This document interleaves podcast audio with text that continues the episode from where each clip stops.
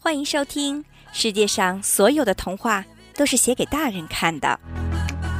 鼻翼。王小文曾经有脸盲症，那时候他常常不记得见过的人的长相，即使是在大街上遇到非常熟识的人，他也需要走得很近，仔细思考一番才能够认得出。尽管他并不是近视眼，然而只有王小文自己知道。他并非在辨认对方的长相，而是在汽车尾气中努力想要嗅出对方的气味。这是一种非常奇怪的基因变异。对王小文而言，丧失视觉在嗅觉上得到了加强，就像是自然界里绝大多数的动物那一般。他总是安慰自己，或许在很久很久以前，人类也有通过气味辨别同类的能力。只是在这漫长的时间长河与进化的过程中丢失了而已。毕竟，这种能力已经不再适用。现在的世界早已不仅仅是鸟语花香，空气中渐渐弥漫着更多的污浊以及灯红酒绿。王小文所嗅到的人的气味不同于任何香水或者体味，它并非来自于化学工业，也不源于皮下组织。而是从人的身体最深处散发出的一种最为原始的纯粹的气息，就像标签一样，体现着每个人的属性和特质，却又像指纹那样独一无二。他不知道如何去定义这些气味，因而往往只能用一些生活中真实存在的东西来描述。例如，小潘是薄荷味的，小欧是榴莲味的。而小刘则是柏油马路味儿的。即便在没有雾霾、禽流感也不是很流行的日子里，王小文每次出门都得戴着口罩。对他来说，人来人往、车水马龙的街道就像是一个巨大的泔水桶，各种扑面而来的混合气息令他头晕脑胀。因此，口罩成了他最有效的自我保护的方式。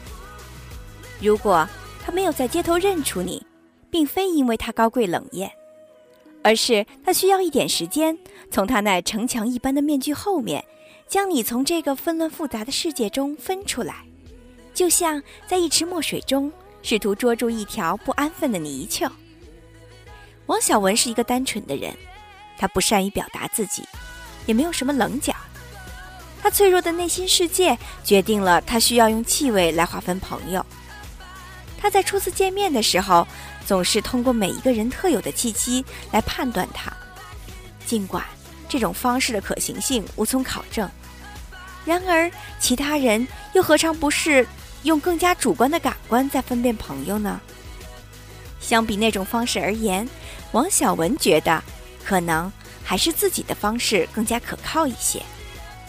毕竟，人可以用表情来隐藏自己的心情和动机。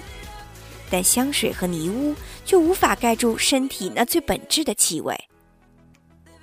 他时常没有安全感，害怕受伤，更害怕失去避免自己受伤的方式。嗅觉是一个脆弱的存在，相比起视觉来说，它更加难以琢磨、飘忽不定。如果整个世界变得模糊甚至黑暗，人们会知道一定是自己的视觉出了问题。而不是这个世界本身开始了褪色或者消失，但一旦有一天你不再能轻易地嗅出那些味道，你又如何知道究竟是这个世界变了，还是自己变了呢？因此，王小文小心翼翼地保护起了自己的嗅觉，就像珍藏那些所有他不愿意失去的珍贵的东西那般。他知道，成长是要付出代价的。就像在进化成一个更好的人类的同时，我们也失去了很多原本所具有的本能。那年他二十四岁，算不上青涩，更算不上沧桑。然而，当他手上的红绳再次绑起的时候，他也将注定不再年轻了。关于青春，王小文没有太多的记忆，毕竟。脸盲症让他的回忆没有面孔，只有一股股关于气味的记忆。他不看照片，也不读旧信，可当他在箱底中翻出一件多年未穿的旧衣服时，却能被鼻翼凶猛的颤抖折磨到不能自已。王小文的初恋是在他大一的时候，那是个青柠檬味的姑娘。那是一个明媚的夏日午后，他在教室外的走廊拐角遇到了她。与其说是偶然相遇，不如说是她的味道闯进了他的脑海。那是属于他青春岁月最初的悸动。在那个弥漫着汗臭味儿与水泥马路焦糊味的日子，没有什么比这个气味更让人感到舒心的了。王小文那天。像是中了邪一般，朝着那个姑娘走过去，支支吾吾地和她搭起了讪。他之前从来都没有和姑娘主动谈过话，然而那股青柠檬味的芬芳，却在那一刻让他的行为变得不由自主。毕竟，这是他所嗅到过的最温和、清新而令人不起丝毫戒心的气味，而他。的确也是个单纯美好的姑娘，尽管从不涂脂抹粉，却是那样的干净好看。扎起的马尾辫上总是散发着海飞丝的芳香。认识两个月之后，王小文在学校湖边的小路上第一次牵起了她的手。从那以后，姑娘经常坐他的那辆吱吱嘎嘎的破自行车，在每天傍晚时分，一路压着地上斑驳的树影。任长裙在后座上轻舞飞扬，那是一段青涩到有些苦涩的时光。虽然两个人在一起简单快乐，王小文却不懂如何去爱，也不知道如何去经营两个人的感情。他们或许可以经常一起吃饭、上自习，一起在夜晚微凉的校园里牵着手走过空荡荡的操场。然而，当所有精致的画面都渐渐沉淀下来的时候，初次恋爱的他开始产生了更多关于未来的迷惑与恐惧。姑娘也越来越无法从这段关系中感到安心。在一起一年之后，他们在一个满天星光的夜晚分了手。姑娘没有流眼泪，只是平静地告诉他，还想最后借他的肩膀靠一下。因为，也许今后就再也没有机会了。那是王小文最后一次闻到他青柠檬的味道。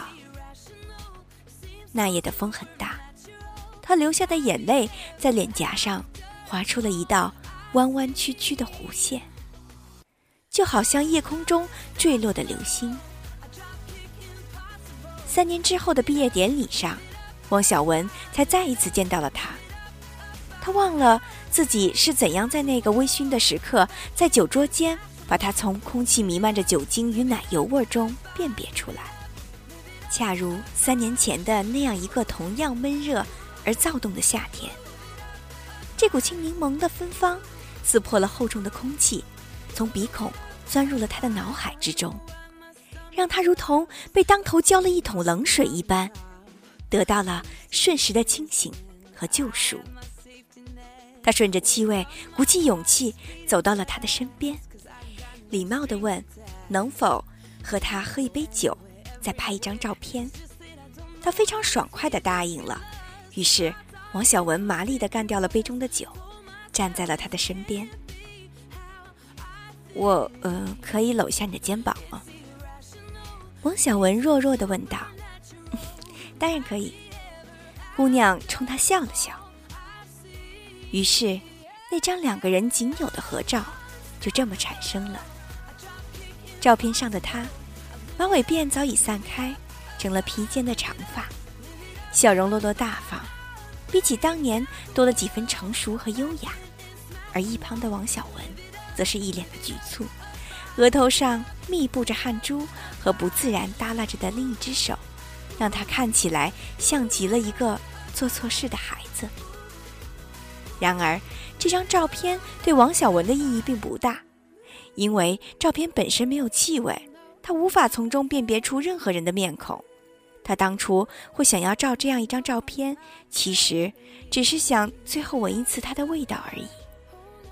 然而，那时候的他，早已经消失了青柠檬的青色，取而代之的是黄柠檬那种更为浓郁的芬芳。在和初恋分手后的那段时间里，王小文遇到过一个烟草味的姑娘。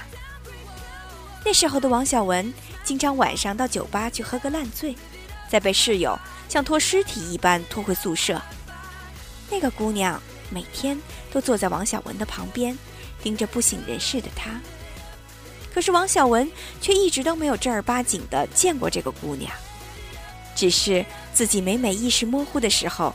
都会莫名的嗅到一股浓烈的烟草味儿。在后半夜酒醒的时候，王小文时常会坐在走廊上回忆起这股味道。其实酒吧里总是弥漫着呛人的烟味儿，但那个姑娘的味道却是如此的特别，像是尚未燃烧过的卷烟丝，散发着一种诱人却危险的气息。终于有一天。王小文清醒地见到了那个姑娘，她在一旁冲着他笑，说：“这么久以来，第一次见你醒了。”这是个很漂亮的姑娘，却那样令人琢磨不透。正如她骨子里那股烟草味儿，没有人能想到她燃烧之后将会产生怎样的化学反应。这个姑娘的身世也是一个巨大的谜团。王小文不了解她的工作，她的家境。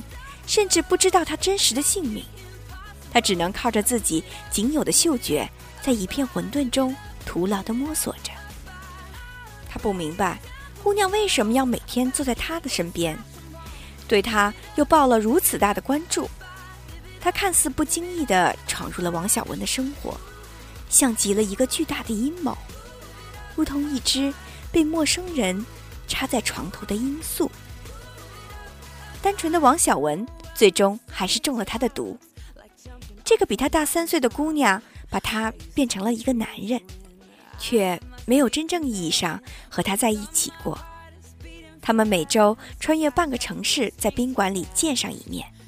然而，他们并不关心对方的生活，也不在意对方身上的故事，只想着在各取所需之后，和平的回归各自的生活中去。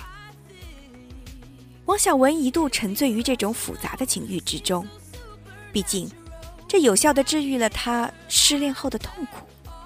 可是随着时间的推移，他开始抗拒这种肉体与精神的双重依赖。然而这时的他早已经不可自拔，他觉得自己似乎爱上了这个姑娘。但对于这个姑娘而言，她并没有情感上的羁绊。危险的动物总不会让自己陷入危险之中。他的若即若离令王小文陷入了一种近乎于崩溃的状态。他们开始争吵，开始渐渐的缺少了联系，直到有一天，他们完全从彼此的世界里消失了，就像从来没有在这个城市中相遇一般。这是王小文最初开始抽烟的原因。在后来很长的一段时间里，他都会在深夜时分靠着窗户抽掉半包烟，因为他需要他来慢慢戒掉自己对这个姑娘的嗅觉依赖。他敏感的嗅觉，在烟瘾一天天增加的过程中受到了一些损害。然而，这却让他渐渐的明白，其实对某个人的依赖和对烟草的依赖一样。不过都是一种软弱的逃避。对于那个姑娘而言，自己或许只是杯逢场作戏的酒，但他却喝得太投入，太过用情。恰如曾那一个个在酒吧不省人事的夜。于是他忽然明白了那个姑娘最初选中自己的原因。他虽然没有王小文的能力。却依然能够读懂他人身上的软弱，这种叫做经验的东西，完美的击溃了世间一切建立在感官上的自我防御。事隔多年以后，王小文没有向任何人提起过这个姑娘，她成为了他青春岁月中最大的秘密。事实上，王小文也早已经忘记了她的相貌，只有在点起一支烟的时候，才能偶尔在烟气弥漫中看到那一张面孔模糊的脸。毕业之后的王小文丢下了过往，独自来到了另外一个城市工作。因为穷，他只能住在离公司很远的郊区，在那儿租了一间十几平米的小屋子。也就是在那儿，他遇到了那个水果酸奶味儿的姑娘。那是一股冰凉里泛着微微酸楚的甜味儿，复杂到令人捉摸不透。他从来没有遇到过这么一个从外表到气味都将自己完美武装起来的姑娘。他是个比王小文还要没有安全感的人。遇到王小文的时候，他像一块冰山一样坚硬冷峻，犹如玻璃般脆弱易碎。那是王小文第一次丢下自己的嗅觉，尝试用心去接纳一个人。尽管他自己也很害怕受伤，然而他想要融化这个秀起来如此弱小姑娘的愿望。强过了其他一切本能的恐惧。他们在一起之后，两个人共同住在那间小屋子里，陪伴着彼此度过了很多艰苦却又快乐的岁月。那些简单到甚至有些简陋的日子，让王小文对幸福有了最初的概念。他也感受到了姑娘那颗长久以来封闭的内心，似乎渐渐地打开了一道缝。透进了些许的阳光。王小文相信，只要他努力，他终有一天会搬出这个小屋子，让姑娘过上更好的日子。王小文从来没有如此强烈的、发自内心的想要给姑娘一个承诺，然而他却无法做到，不是因为他不善言辞，而是他作为一个刚刚毕业的人。凭着每个月勉强能够维持生活的收入，还能拿什么东西给他承诺呢？于是他沉默着，希望能用陪伴代替所谓的誓言。然而，有一天，姑娘忽然提出了分手。趁王小文出差在外的时候，他从小屋子里搬走了一切属于他的东西。那天晚上，姑娘打电话告诉王小文。她并不是爱上了别人，但她只是真的不知道和王小文在一起有没有未来。毕竟作为一个女人，她现在年纪已经不算小了，没有办法再陪他等下去了。王小文没有说什么，毕竟这样的理由让他无力去反驳。在那一刻，他终于明白自己或许能给他爱情，却终归无法。拯救他骨子里与生俱来的不安全感。